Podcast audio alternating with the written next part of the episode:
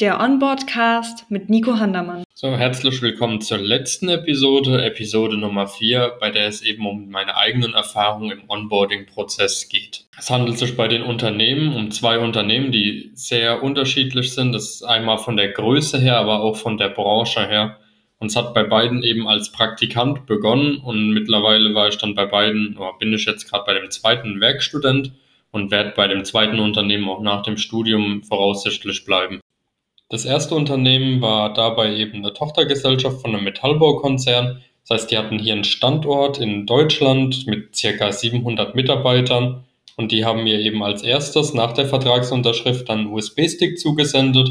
Da war Sachen drauf wie der Verhaltenskodex, eine Datenschutzerklärung oder eben auch Informationen zum Beginn, also wann soll ich wo sein, welcher Kollege nimmt mich im Empfang an meinem ersten offiziellen Arbeitstag musste ich dann dort, als ich angekommen bin, mir zuerst mal so eine Videounterweisung anschauen. Ging es dann um so Sachen wie Sicherheit auf dem Gelände, wo darf man laufen, wie verhält man sich in der Produktion.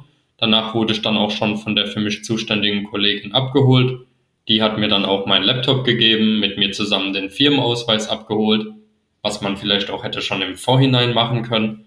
Und dann haben wir eigentlich die ersten zwei Tage dafür benötigt, um meine ganzen Systemzugänge einzurichten. Das heißt, es war alles in allem wenig spektakulär. Ziemlich cool fand ich, dass ich bereits ab Tag 1 an den ganzen Abteilungsbesprechungen teilnehmen durfte und hier dann quasi auch das erste Mal den ganzen Kollegen vorgestellt wurde, beziehungsweise die kennengelernt habe. Die übrigen zwei Wochen habe ich dann jeden Tag neben der für mich zuständigen Kollegin gesessen durfte mir meine Zeit relativ frei einteilen. Die hat mir dann eben viel beigebracht, viel gezeigt. Ich musste öfter auch mal selber was machen.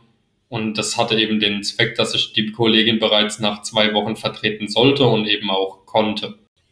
Bis zur ersten richtigen Führung durch das Unternehmen und durch die Produktion ist jedoch, ich glaube, fast ein ganzes Jahr vergangen. Also erst wirklich kurz bevor ich gegangen bin, hatte ich die Führung durch die Produktion, was meiner Meinung nach hätte besser organisiert werden können. Mein Fazit zu dem ganzen Onboarding-Prozess ist eben, dass ich ziemlich ins kalte Wasser geworfen wurde. Ich fand es damals echt wenig zufriedenstellend. Ich habe dadurch aber wirklich viel Eigenverantwortlichkeit gelernt.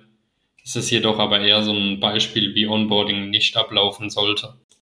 So, dann das zweite Unternehmen, das war ein Konzern, der in der Chemieindustrie tätig ist, um die 5000 Mitarbeiter hat und hier war ich in der Konzernzentrale erst als Praktikant und jetzt als Werkstudent eingesetzt. Bei dem Unternehmen habe ich dann zuerst Informationen zum Datenschutz bekommen, weil es momentan natürlich irgendwie passt, auch zu Corona, wobei das hoffentlich in Zukunft natürlich nicht mehr nötig sein wird und eben auch, wann ich wo sein soll und wer mich dann abholt. Auch hier musste ich mir ein kleines Sicherheitsvideo wieder angucken, einen kleinen Test beantworten, wurde dann aber relativ schnell von der Assistentin des Finanzvorstandes abgeholt. Die Kollegin hat mich dann direkt mit hoch in den Besprechungsraum genommen. Dort hatte ich dann auch ein Gespräch mit dem Finanzvorstand und mit dem Leiter Treasury und Controlling, in denen es eben darum ging, was ich vom Unternehmen erwarte, was die von mir erwarten und eben auch eine kleine Unternehmensvorstellung mit den aktuellen Zahlen. Im Anschluss daran hat mich dann die Kollegin, die mich morgens abgeholt hat, mit auf den Rundgang durch die gesamte Fachabteilung genommen, dass ich eben auch mal die gesamten Kollegen kennenlerne, beziehungsweise zumindest die, die trotz Corona im Unternehmen waren. Danach wurden mir von der Kollegin in mein Laptop übergeben, der Mitarbeiterchip und ein kleiner Papierberg, in dem dann so Sachen drin war wie die Unternehmenspräsentationen, Organigramm der Fachabteilung mit allen Namen, wichtige Informationen für Praktikanten, also mit Arbeitszeit und Zeiterfassung und was weiß ich was noch allem. Dann habe ich vom Vorgesetzten von mir einen Jahresabschluss noch bekommen, den aktuellsten, der eben noch nicht veröffentlicht war, dass ich mich mal in die Zahlen einlesen kann und eben auch noch so ein paar Sicherheitsunterweisungen.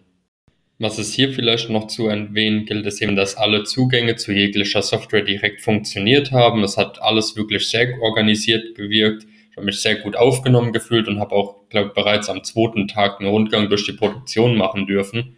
Das heißt, ein krasser Kontrast zu dem Unternehmen davor. Auch die Arbeitsanweisungen, die ich von meinen Vorgesetzten bekommen habe, waren wirklich sehr frei gestaltet. Ich habe kurz gesagt bekommen, was die gern für ein Ergebnis hätten. Und den Weg durfte ich dann selbst wählen und wurde auch sogar oft nach meiner Meinung gefragt, ob das überhaupt noch sinnvoll ist.